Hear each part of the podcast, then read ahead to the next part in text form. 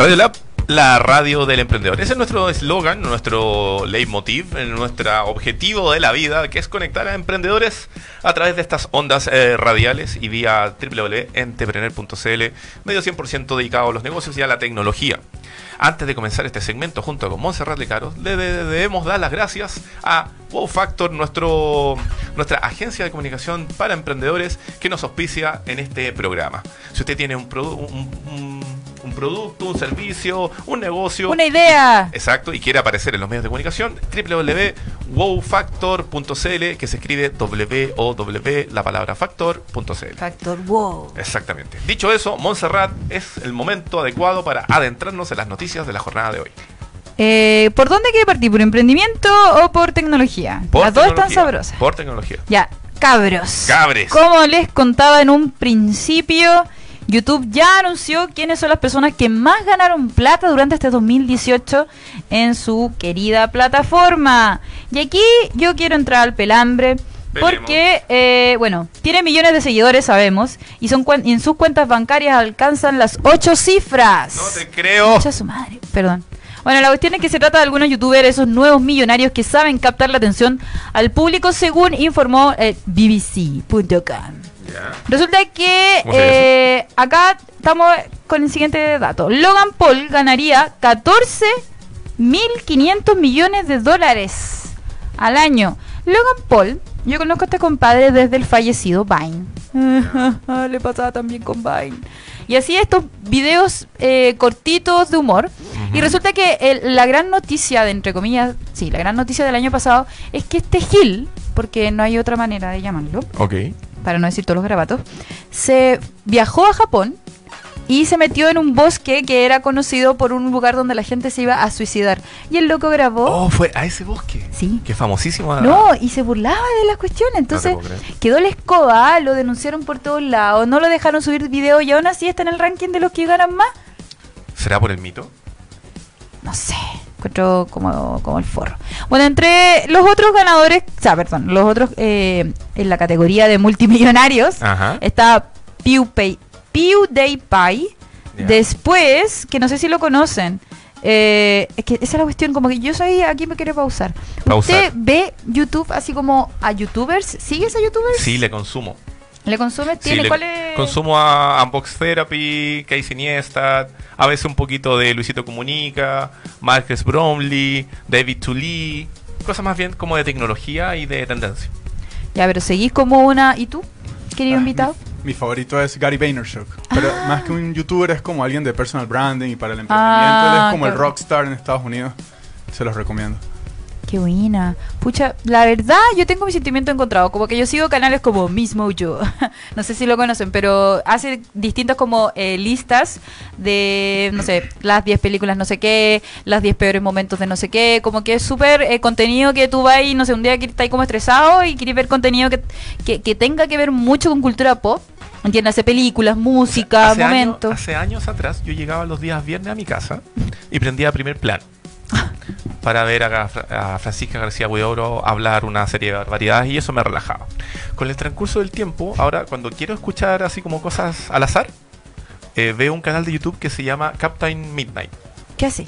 Que es como nerd habla sobre eh, qué es lo que pasó en, esta película, los cinco huevos easter eggs que hay en esta otra y cosas Ay, me encanta. Hay otro youtuber que no, bueno, tampoco sale en esta lista, pero como dato interesante, la persona que, gas, que, gas, que más gana es 22 mil dólares. 22 millones de dólares al mes. Al mes. Sí. 22 millones de dólares al mes. Sí. Dios mío. Y eh, bueno, la lista en general tiene mucho que ver con cultura pop y personajes que cuentan su vida. No, no hay como algo en específico. No es como una no es como un grupo como todos los gamers salen aquí, no, como bien variado el asunto, así que eh, en buena onda. Ahora, es cuático cómo ganan plata, cuando en verdad se, se, cambió el algoritmo y tú ganas menos que antes.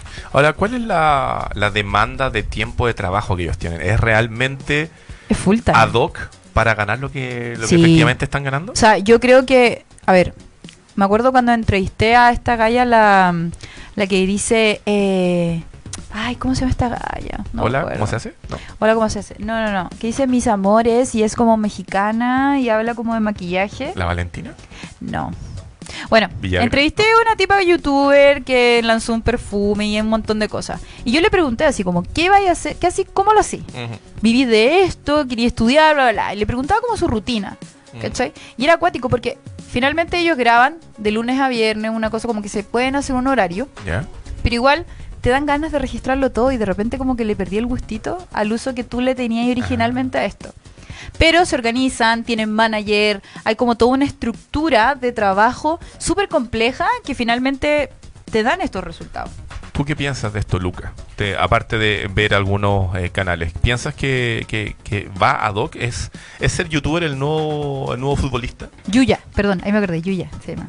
Sí, lo que pasa es que las cosas están cambiando y totalmente la economía de la atención es lo que manda ahorita en este momento.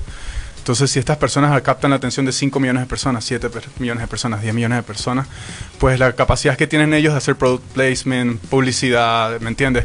Este, hacer patrocinios, poder cualquier sitio al que van, ¿me entiendes? Re- eh, reciben fondos, los patrocinan marcas. Entonces, ¿qué opino yo de esto? Yo opino que, bueno, es, es la, la nueva forma de, de promocionar, es la nueva forma de hacer marketing, es la nueva forma social y es la nueva forma de ser famoso. Ahora, y aparte es como más real, ¿sabes? Más social, las personas están, somos más receptivos a ellos, ¿me entiendes? Como que ya nos cansamos la- de la típica película, que todo es perfecto, todos son perfectos. Queremos ver como algo más real o más adaptado a lo que estamos hoy en Es que lo que me llama la atención es que, claro, parte por ese interés, pero luego se transforma en algo tan producido que yo lo encuentro así como, ay, no estoy entendiendo nada. Hay- hay Como que le algunos. pierdo el gusto. Y en este caso, Yuya se llamaba la persona que yo estaba hablando, la siguen 22.7 millones de personas. Y a- hasta la fecha, hasta noviembre del 2000, ah, noviembre, perdón, ya estamos en diciembre. Y eh, el total de reproducciones hasta noviembre es 2.3 billones. Sus videos son tutoriales de, de onda de confección, como, como reparar tu ropa, personalizar tu ropa, decorar tu casa, decorar tu pieza, maquillaje y como distintos tips para la vida y superarlo así, como que y la Yuya habla así como tan tan agudo que yo dije, "Oye, ¿cómo voy a hacer esta nota?" Y me tocó ir a cubrirlo para cierto diario de circulación nacional. Y, y fue bacán porque me pudo contar como de, de, de- de- de primera fuente que en verdad ella vive de esto, que se organiza, Claro. que lo disfruta, pero igual está cansada, como que la veía y así como, oh, pobrecita. ¿Tenemos algún estudio que diga cuánto tiempo la gente se mantiene siendo youtuber? Como para poder hacer la tasa de como un futbolista que dura 10 años a nivel profesional, o sea, a súper alto nivel y después se tiene que retirar. Un youtuber que dure una X cantidad de años y por eso también debe buscar ganar mucho dinero. Yo creo que tal vez tu Zoom para hacer eh, estamos sobre la marcha. ¿Tu Zoom dices tú? Sí, yo creo que aún estamos sobre la marcha como para entender que estas personas que se dedican a nivel profesional, ¿cuánto te puede durar una carrera? Es como hasta que tienes millones de hijos, pero después pasa ya el ítem de que hay youtubers que hacen canales en base a tener la experiencia de sus hijos. Entonces igual es como tan disperso que, que no quiero hacer ese estudio. O sea, preguntaba porque igual ya hay una tendencia. vida útil de YouTube. Varios youtubers que ya llevan más de 5 años en tope línea. Entonces, claro, a lo mejor tú puedes decir el límite funcional de él va a ser su creatividad. Pero sería bueno saber cuánto tiempo puedes tener una carrera en YouTube, creo yo. La vida útil del Así es. youtuber. Oye, ya, yo creo que nos tenemos que ir a una gran, gran noticia Oye, sí. que me golpeó. Eh, yo creo que, por favor- Cortina de noticias, por favor. Esto merece cortina de noticias. Loco. Atentos, eso. Tucu, tucu, tucu. Damas y caballeres. No, damas y caballeros. Eh, ¿De qué sirve realmente la alianza de Cabify con Easy Taxi? ¿Por qué hacemos esta pregunta? Porque en la jornada de esta mañana, el gerente general de Cabify en Chile, Agustín Gilizatti, anunció la integración de ambos servicios a través de la aplicación de Cabify. ¿Qué significa esto en términos simples? Usted va a poder tomar su teléfono inteligente, abrir la aplicación de Cabify y va a poder pedir taxis techo amarillo, también conocidos como taxis básicos. Es decir, los que están empadronados, reconocidos por eh, el gobierno, los técnicamente legales, sí, así es. Monserrat en este momento está viendo las, eh, eh, las pantallas que indican esto. Y esto significa una unión de dos mundos que antes estaban enfrentados, hasta incluso eh, peleas. Y que esto significa que más personas van a poder acceder a pedir taxi o una movilización de carácter privado directamente a donde ellos estén, transportarse de un punto a otro de la ciudad a valores bastante más accesibles que lo que es el taxímetro Montserrat. Odio el taxímetro. Miren, vamos a. Yo quiero opinar porque yo soy una persona que paga por transporte de este estilo Ajá. todos los días. Ok, opine. Bueno, es brígida. No, imagino soy- yo una soy una- cuenta sustancial. Soy una brígida de esta cuestión. Y resulta que he tenido distintos, distintas eh, maneras de... onda, yo soy la persona que te dice cuánto sale el tramo de no sé qué, ¿cachai? Ahí se toque. Y Cabify Ajá. yo lo uso N. Y cada vez que hay una promoción de, te hacemos un descuento, yo, por favor, ¿cachai? Pero hay una cosa que pasaba y con esta alianza me, me- me favorece, es que cuando tú pedí un auto de Cabify hasta ayer, eh, era un auto particular, entonces, por ejemplo, si yo quería que me fueran a dejar a la Alameda, Ah. tenía que dar una vuelta loca porque no podía pasar por las vías exclusivas. Y cuando alguien pasaba por la vía exclusiva, era de inocente porque no sabía que le podían sacar un parte. Y yo les digo, oye, te van a pasar un parte. Y eso también es como ir al aeropuerto, como que te dejen Exacto, en como lugares. todos esos contextos. Entonces ahora yo sé que voy a poder elegir cualquiera de los dos. Ujú. Qué bonito. Oye, recién me salió la actualización, en la mañana no me salió. Perfecto. Ah. Lo que dijo Agustina Le- eh, Aguilizaste al respecto es que las tarifas se van a mantener tal cual están en Easy Taxi. La gran ventaja es que los taxistas van a poder acceder por primera vez a este nuevo mundo bajo el paraguas de la marca morada, en este caso, que es Cabify. Respecto a la ley que se tramita en el Congreso, sobre todo en materia tributaria, este em, vocero de Cabify eh, comentó eh, que hay una confusión porque los taxistas rentan por renta presunta, lo que significa que ellos pagan el 7% del avalúo fiscal de su vehículo. Por lo tanto, un auto de 5 millones paga alrededor de 350 mil pesos al año. En el caso de Cabify, a diferencia de otras aplicaciones que no vamos a mencionar en este momento porque no nos auspician, eh, nosotros obligamos a que se emita un documento tributario una boleta o factura a los conductores asociados. Por ejemplo, si es una boleta, retenemos el 10% de sus ingresos y se lo pasamos al servicio de impuestos internos. Esa fue la explicación que hizo eh, el gerente respecto a cómo está funcionando al interior eh, de esta plataforma la recaudación o si efectivamente están tributando o no en nuestro país. Qué brilla. Luca, ¿tú ocupas este tipo de transporte? Eh, muy poco. De verdad, yo ando en bicicleta todo el tiempo. Ah, La primera pregunta fue youtuber, no veo mucho YouTube. Y la segunda es sobre esto, pero... no estás colaborando, Luca. No Discúlpeme, de verdad. Pero no comprendo bien, fue como una fusión lo que hicieron. ¿Qué- Claro, es como una integración, es decir, una plataforma está incluyendo a la- al otro segmento de vehículos poder ser eh, llamados Sí. a través de una sola Pero a aplicación. nivel legal hicieron una fusión donde... Bueno, A nivel legal es una integración, ambas empresas pertenecen al mismo holding. ok, Sí. perfecto. Entonces en estricto rigor están uniendo plataformas. Qué buena. Me imagino Sí. que están uniendo fuerzas como para poder fortalecer la competencia. Exactamente. Pero eh, eh, eso sí, como ¿cuál es la estrategia? Porque finalmente los taxistas odian a, las a las otras personas que, que, que ofrecen este tipo de servicio, ¿cachai? Como Eh. como eh, que eh, me hubiese gustado estar en las negociaciones de amigos taxis, los invito a sumarse a esto. ¿Qué, qué opina? Ahora, eh, los taxistas en general tienen dos líneas. Están los muy old school que dicen, no, los taxistas eh, prestamos este servicio hace mucho tiempo y esto se debe mantener de la misma manera, ojalá alterando los taxímetros. Y en la otra línea... Hijo de... ah. claro, hijo de, de Llorel. Y eh, la otra línea son los que efectivamente se dieron cuenta que la tecnología llegó para quedarse, que independiente que en este momento está en esta área gris, yo no lo llamaría ilegalidad, sino que un área gris, no definida todavía, porque no hay legalidad al respecto. La vida está llena de grises. Así es, ah, entiéndanlo amigos, un área gris. Y eh, ellos están tratando de también de sacar ventajas de la tecnología aplicada de una buena manera. Por eso habían una miles cantidades de conductores que estaban asociados o aún a Easy Taxi, que es una aplicación que funciona igual que Uber, igual que Bit, igual que Cabify y que permite en el fondo la geolocalización del transporte y solicitarlo efectivamente donde yo lo necesito, a la hora que yo lo necesito y hacia donde yo quiero. Montserrat. Me acaban de escribir para decirme que nos están viendo. Saludo a Carla, Oh, saluda acá. que es la jefa de diseño de Ministerio de Medio Ambiente. Oh, saludas, Carla. Slash, la más loquilla y la... Te lo juro que yo creo que debería tener el premio a la mejor compañera. Vos más Ah, motivada que la chucha. Así que saludos. Sí, Entonces, Carla, es para ti. Saludos, gracias totales. Sí. Oye, Eh, yo lo hallo... Me sigue... ¿Te Como sigue que lo encuentro... Me gusta, pero Ajá. me asusta porque igual es como raro. Lo que pasa que no sé si estás al tanto, querido invitado. Pero eh, en Chile hay una seguidilla de malos momentos entre los taxistas y aquellos, eh, pero es terrible y, y todo es como, no sé, yo me subo a un taxi, oye, ¿y usted usa alguna aplicación? Chucha, ya. Vamos a empezar a hablar de eso. No, como que ellos se quieren desahogar. ¿cachai? Y yo, pero amigo, yo quiero que me vaya a dejar a la, a la casa, a la esquina, a la pega, no sé Por dónde. favor, no me hable. Sí, y bueno, eso también es otro tema de, de- ah, que podríamos conversar eventualmente, pero es muy intenso Oye, acabo de gritar mucho en el, en el micrófono. Es muy intenso.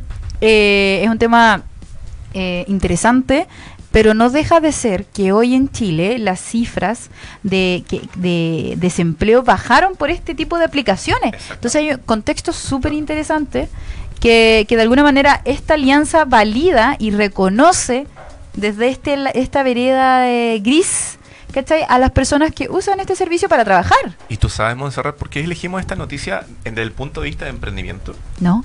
Porque resulta que efectivamente, dado la, la tasa de desempleo que se comenzó a registrar hace un par de años, con la llegada de este tipo de plataformas, las personas, que en el fondo esto es, digamos, economía naranja, comenzaron a ver de que efectivamente al prestar un servicio podían ganar dinero. Que en estricto rigor hacen ganar dinero a la plataforma, ellos también ganan dinero y le prestan un servicio, digamos, de utilidad a, una, a un tercero, que sería el pasajero.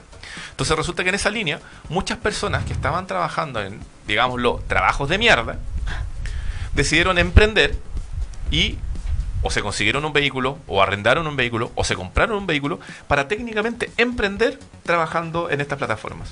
Lo cual e incluso ha llevado a algunos a ya tener mini flotas. Oh. Ya no tienen un auto, sino que tienen tres. Y Claro. los tres lo tienen asociado a alguna plataforma y van ganando dinero de esa manera, transformándose así, como nosotros decimos, de emprendedores a empresarios. Qué lindo. ¿Sí? No, sí, ojo, o sea, yo creo que como en cualquier rubro, hay gente que hace las cosas bien, otros más o menos, y otros que desearíamos que no existieran. Sí. Hay que darle la oportunidad a la gente que sí se dedica a este tipo de, de servicio y enhorabuena a estas fusiones, digo yo. De hecho, Lucas, nueva oportunidad. ¿Conoces a alguien que haga oh, eh, Cabify, Uber, Bit, lo que sea? Conozco muchísimo, de verdad. Pensé que iba a decir que no. Ah, Estaba así moviendo la cabeza. O sea, No, sí, ¿Y qué es lo que te dicen? O sea, tengo, de verdad, yo soy inmigrante, soy venezolano, entonces tengo amigos que hacen Uber, también que trabajan en Uber Eats, o en todo este tipo de cosas. Ay, qué y, es una es una oportunidad para ellos, ¿me entiendes? Para tener un buen salario y quizás hacer un trabajo este, bastante agradable, ¿me entiendes? Yo creo que siempre es un poco cool esta cuestión de trabajar en Uber o en Rappi, este tipo de cuestiones. Para mí, o sea, como mi perspectiva personal sería no sé, no me acuerdo quién lo decía, pero era como que no sobrevive el más fuerte ni el más inteligente, sino el que tiene mayor capacidad de adaptación y flexibilidad. Entonces, Qué buena frase, eso sirve para la vida. Sí. Quiero tatuármelo. sí. Entonces este es un tema que desde que yo llegué aquí lo he observado porque he visto como había ahí como un tipo de, mm, de roce entre los taxis. Yo lo que creo es que hay que adaptarse, ¿me entiendes? Este, este es un mundo que se está descentralizando, que está evolucionando y es la oportunidad de ellos. Si, tiene, si, en el, área de taxis no les está yendo tan bien, bueno, buscan la forma de hacer Uber o buscan la forma de hacer otro. Y hay que estar evolucionando. Ya Uber está invirtiendo cualquier cantidad de dinero para los carros automatizados, o sea, de totalmente sin conductores. Entonces las cosas van a estar totalmente cambiando y uno tiene que estar buscando qué área conseguir. Es fuerte, sí es fuerte, pero yo creo que todos tienen la oportunidad, ¿me entiendes?, de, de elegir y buscar esta oportunidad. Y esta fusión demuestra la flexibilidad, ¿me entiendes? Que comprendieron que es un mercado, un mercado a atacar, es un mercado importante y vamos, vamos a perseguirlo, vamos a competir, vamos a estar en- como debe ser. Opino, esa es mi opinión. Me gusta, me gusta la competencia. ¿no? Sí. Una sana competencia siempre Yo creo Exacto. que eh, adaptarse y sobrevivir o adiós. No, es que ¿sabéis lo que pasa? Yo siento que también hay otras, hay un factor, factor Chile. Y aquí voy a ser bien antinacionalista. Vamos, Pero vamos, siento- va- vamos con la triquiñuela. Yeah, no, es que siento que es un tema de que el chileno es bien pacato Ya. y bien conservador y bien tradicionalista, que significa me cuesta y no quiero cambiar las cosas. No quiero innovar. Mantengamos ¿Cachai? el status quo. Exacto, y eso afecta en toda índole de cosas. ¿Entien- Y el gobierno, no, la, la dictadura de los taxis Ajá. eh, lleva millones de años funcionando, ¿cachai? Pero, ¿sabes qué? Ahí yo tengo una En duda. especial en, en Santiago. Yo tengo una duda ahí, porque me imagino que tiempo atrás, cuando tal vez no existía el auge de los taxis, los primeros taxistas a lo mejor eran gente honrada, que trabajaba, que hacía las cosas. O sea- Ojo, no queremos hacer pagar a justos por pecadores, pero No. lamentablemente siempre hay que. La noticia parte muchas veces lo negativo. Entonces, sí. claro, entonces pueden haber muchos eh, efectivamente que sean muy leales, muy fieles y que busquen hacer esto porque tienen un oficio de hace mucho tiempo.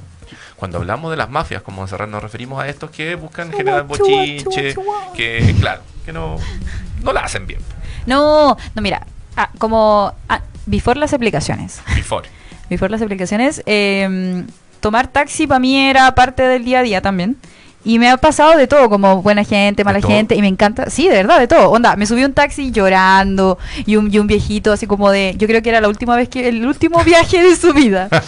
me dijo, mijita, si está llorando, él no vale la pena. Oh. Y yo así, ay, gracias amigo taxi, abuelo.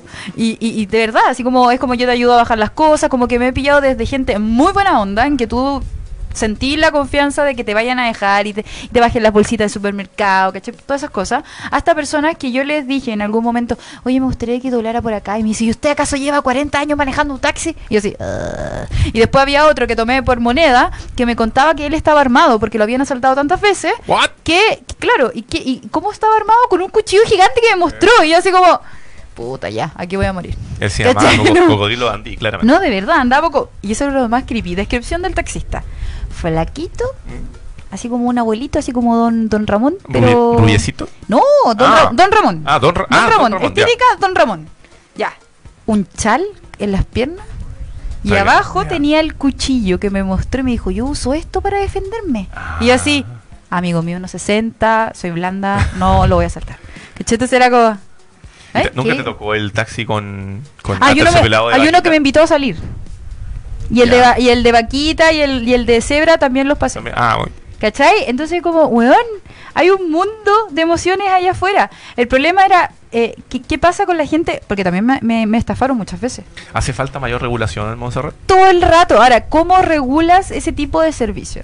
Ah, eso yo creo que deberíamos hacerlo en otro programa completo. Sí, perdón, no quería contar todas mis... No, desahogarme sobre mis servicios. Otro programa se va a llamar Confesiones en el Taxi Cab con Montserrat. Oye, tengo 500.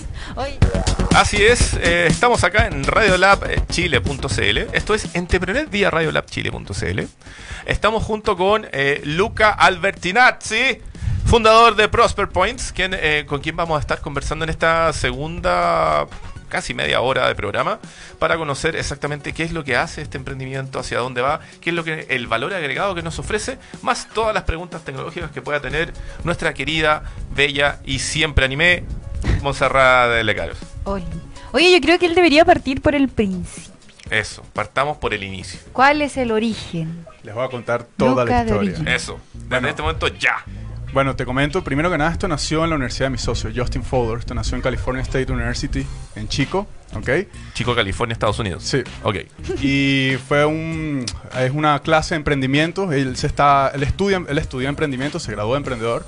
En este aula tenían que inventar una idea, ¿ok? Para poder graduarse sus amigos sacaron esta idea y este el profesor, quien es el papá de Pocket Points, se llama Pocket Points así en Estados Unidos, les dijo, ellos tenían una idea y les dijo, "Mira, ¿por qué no premian o sea, lo que tenían que hacer era disminuir el uso del celular en clase. Bueno, premien a estas personas por no usar el celular, denle descuento y así nació Pocket Points. Esa aplicación se hizo viral en Estados Unidos, en la universidad, y ahorita en este momento funciona estrictamente para universidades para allá. Entonces la historia es que Justin habla, le escribe a sus compañeros, él vino para Chile, estuvo un año aquí, se enamoró de Chile, le encanta Chile. Este, le dijo, mira, vamos a Sudamérica, tráiganlo para acá, es un mercado muy interesante, aquí el, el celular también, las personas lo usan constantemente, Son unos drogadictos del celular. es un tema, es un tema. Entonces, bueno, él no le respondieron. Él le escribió al, profe- al- al profesor, que es el papá. Dijo, bueno, hazlo- haz tu propia versión en Sudamérica y lleva esto que tiene todo este potenci- potencial que tiene y hazlo mejor si puedes. Y todo empezó hace un, más o menos dos años. Él empezó como yendo a las universidades, haciendo encuestas, hablando con los alumnos. empezó a hacer ventas, tocar puertas. Usted sabe el método Link. Link Canvas, etcétera. Y cuando él ya más o menos validó y se sintió en confianza de que esto era algo que tenía oportunidad aquí, este, me llamó a mí. Yo estaba en Argentina, yo había dejado Venezuela, me fui a Argentina a sacar mi nacionalidad. Estaba en ese proceso este, burocrático, etcétera. Y bueno, un amigo lo conoció él en un evento de emprendimiento de Meetup, la aplicación. Y me escribió y me dijo, mira, necesito un socio con tu perfil, este es, es un emprendimiento, esto lleva tiempo. Me dijo, vente. Y bueno, el año pasado nosotros empezamos a crear lo que se llamaba Atrapuntos. Empezamos a ir a las universidades, a hablar con los estudiantes, les llamaba la atención. Todas las validaciones que hicimos fueron bastante atractivas y sacamos un prototipo. Con ese prototipo este, estuvimos en las calles, no hicimos ningún tipo de marketing. Estábamos todos los días hablando con las personas, mira, descarga la aplicación, te pagamos por no usar el celular, te damos premios por no usar el celular. Hicimos este, una validación bastante interesante, con lo cual pudimos levantar capital. Entonces cerramos un poquito las puertas durante aproximadamente 8 meses, 7 meses, construyendo un MVP. Un MVP que nos diera información para, para nosotros poder ver qué otros features hacemos. Paréntesis, MVP, un producto mínimo viable, recuérdenlo. Dale, Luca. The more Ok, you know. Entonces, em, bueno, salimos hace aproximadamente ya casi tres meses. Eh, publicamos la, publica- eh, la aplicación en Android. Y bueno, en este momento contamos con más de 5.000 descargas. Este, tenemos aproximadamente un poquito llegando a los 2.000 usuarios activos. Y bueno, es bastante atractivo, estamos creciendo, es un MVP, está empezando. Como todo tiene sus cosas, pero yo creo que a la gente le está gustando y la gente sabe el tema del celular. Y A ver, recapitulemos un poquito por si acaso alguien está recién llegando a ver o escuchar Entrepreneur vía Radio Lab Chile.cl. Prospect Point es una aplicación que nació en Estados Unidos, pero que ahora está en Latinoamérica, que lo que busca es hacer que las personas se despeguen de su celular. ¿Todo lo correcto? Perfecto. ¿Qué es lo que saca alguien, más allá de obviamente prestar atención a la persona que está al lado, tomarse un trago tranquilo, Más lo que allá de sea? compartir. ¿Qué es lo que genera o cuál es el valor agregado de Prospect Point por dejar o hacerme que yo deje de usar el celular? Ok, bueno, voy a explicar todo el proceso. Ajá. Ustedes ingresan a la aplicación, dan clic, botón iniciar y por cada 7 minutos que no usen el celular ganan un punto. ¿Ok? Ok. Entonces pueden dejar la pantalla prendida o pueden bloquear la pantalla como ustedes prefieran. Por, ese, por la acumulación de esos puntos pueden comprar cupones electrónicos en nuestro catálogo de negocios locales. Entonces ahorita contamos Hambrita. con más o menos 30 negocios locales. Este, la mayoría están en Providencia porque estamos haciendo el testeo en Providencia. Hay otros en Ñuñoa. Este, muy buenos clientes, por supuesto, nos han apoyado desde, el inicio. Y lo que ustedes en este momento ganan son descuentos. ¿ok? Esto va a ir evolucionando. Hay otras ideas que nosotros estamos pensando. Estamos tratando de crear otras alianzas para hacer mejores estímulos, incentivos. Sabemos que al principio, ok, el descuento es atractivo, pero con el tiempo ya no suele tan atractivo. Entonces hay que ir buscando otras áreas para poder. La idea es incentivar a las personas a no usar el celular en los momentos más importantes del día. Perfecto, eso está muy bien. Y eh, este pilotaje que lo están haciendo, sobre todo en la comuna de Providencia, también apunta a universidades, colegios, un poco como fue la génesis de esto en los Estados Unidos. Mira, principalmente la idea era exclusivamente con universidades. Pero por cómo funcionó en Estados Unidos, que todas las universidades abrieron la puerta en el aspecto que entren de la aplicación, lo difundimos nosotros por ustedes. No, no, no funcionó aquí así de esa forma. No tuvimos ese acceso como fácil para tener acceso con sus estudiantes. Entonces tuvimos precisamente que tomar decisiones. Bueno, vamos a salir, targeteamos a los estudiantes de alguna otra forma por marketing digital. Y entonces en este momento la explicación está disponible para cualquier persona. Pero nuestro target principal son los estudiantes universitarios. Y, Oye. pero- pero- Ah, Dale, ah, dale. no, no, No. no. Te apuesto que lo tuyo es más interesante, no te ¿En preocupes. Sí, dale, Bueno. dale. ¿Y qué pasa? Lo voy a seguir. ¿Y por qué no? Ah, Tal vez apuntar al lugar donde el chileno más pierde el tiempo, no se enoje nada, el trabajo, ir a las Sí. grandes empresas A donde... ver. ah, Sí, digámoslo, digámoslo. Un- hay harta gente que va a calentar el asiento, señores gerentes. Oye, no, pero ¿por qué, por qué tal vez no, no ir a las empresas donde algunas, me imagino yo, que querrán tener un mayor control sobre su fuerza laboral? Sí, mira, este, dos cosas. También estamos como targeteando en este aspecto a los oficinistas para que puedan usar la aplicación social que tenemos. Pero también nosotros estamos levantando información porque esto que ustedes me están diciendo, a donde voy a hacer mi venta de la aplicación para que ofrezcan descuentos, me dicen, mira, sí, yo puedo ofrecer descuentos, pero de verdad, si tú me das algo que le quite, que, que, eh, voluntariamente hagan que mis empleados no usen el celular, pagaría lo que fuera. Entonces, en ese aspecto, nosotros ya estamos levantando la información, vamos a estar visitando, o sea, viene, eso viene, lo vamos a testear y esa es una de las, es muy importante aquí también. Chile, país de saca vueltas, Montserrat.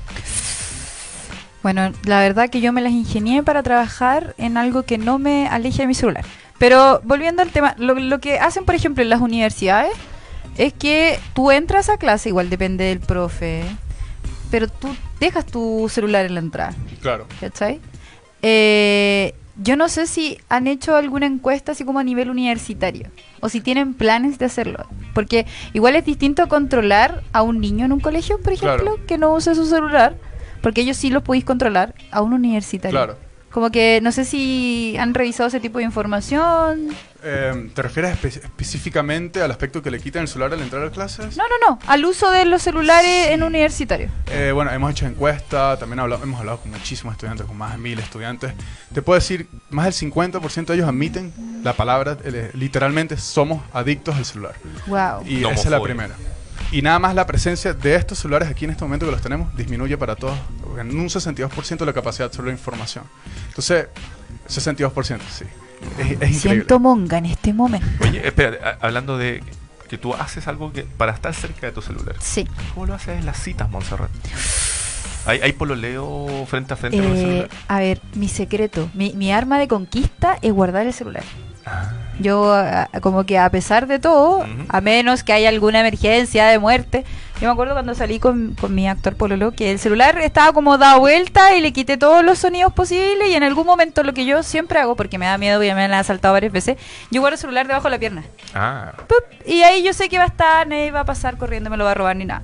Pero yo creo que esa es la única forma que yo tengo de no tomar el celular, es esconderlo para mí y para el resto. en- en- Claro. digamos cuando estamos en un momento íntimo. En un momento íntimo. Ah, y cuando es un momento mega íntimo, Eh, lo dejo en el baño. grabando. Grabando. No, no, no. Es que, ¿sabéis qué? Eh, yo creo que lo peor que te puede pasar es estar compartiendo con tu pareja, que no veías hace, no sé, días y suena el celular. Mm. Entonces como que yo siento que uno tiene que, y, y- y es lamentable como nosotros finalmente nos estamos adaptando a algo que nosotros creamos. What? Entonces igual es complejo. O sea, yo, yo como que, de hecho, hay algunos juegos, no sé si, no, no sé dónde lo vi, pero era como básicamente invitan a la gente de ya, el que el primero que ve el celular paga la cuenta. Ah, yo lo he visto en Pura bares. wea así. Sí, yo lo he visto Sí, en bares. sí. entonces tú como... Bares, Luca, bares. Bares, Ese es un súper lugar donde deberías prospectar. Sí. Te- tenemos varias. Ah, muy No sé si conocen California Cantina, Ah, uy, que Sí. sí. Tomate Paltamayo. Oh. Están con nosotros, pueden ir allá, tenemos descuentos. ¿Viste? Mira, ahora me está molestando el celular. Pero Eh. es brígido. Oye, espérame, y el, am, tú me dijiste que este es por, ahora- por el momento es un MVP o un eh, producto mínimo viable. Sí. Eh, ¿Cuáles son las mejoras que ya están pensando en hacerle? Sí, mira, estamos recolectando la información. Primero vamos a hacer, tenemos un ranking donde las personas compiten, les encanta competir. Entonces nosotros premiamos a las personas por los que están en el top del mensual, diario y No puedo semanal. competir. Entonces vienen en serio distintos cambios como para también incentivarlos a, a que vayan a estos locales. Entonces también nosotros estamos buscando a largo plazo que ellos de verdad, cuando esto vaya creciendo, de que verdad nuestros usuarios literalmente sean pagados por ser solar. Muchos nos dicen, sí, pero no es literalmente ser pagados por ser solar. Bueno, en este momento son descuentos, pero la idea es evolucionar. Entonces uno es, ese es uno de los features, pero también la idea es que si él reconozca cuando tú manejas, ¿me entiendes? Sería importante, vendrán otro tipo de características cuando estás manejando, más límites o más puntos.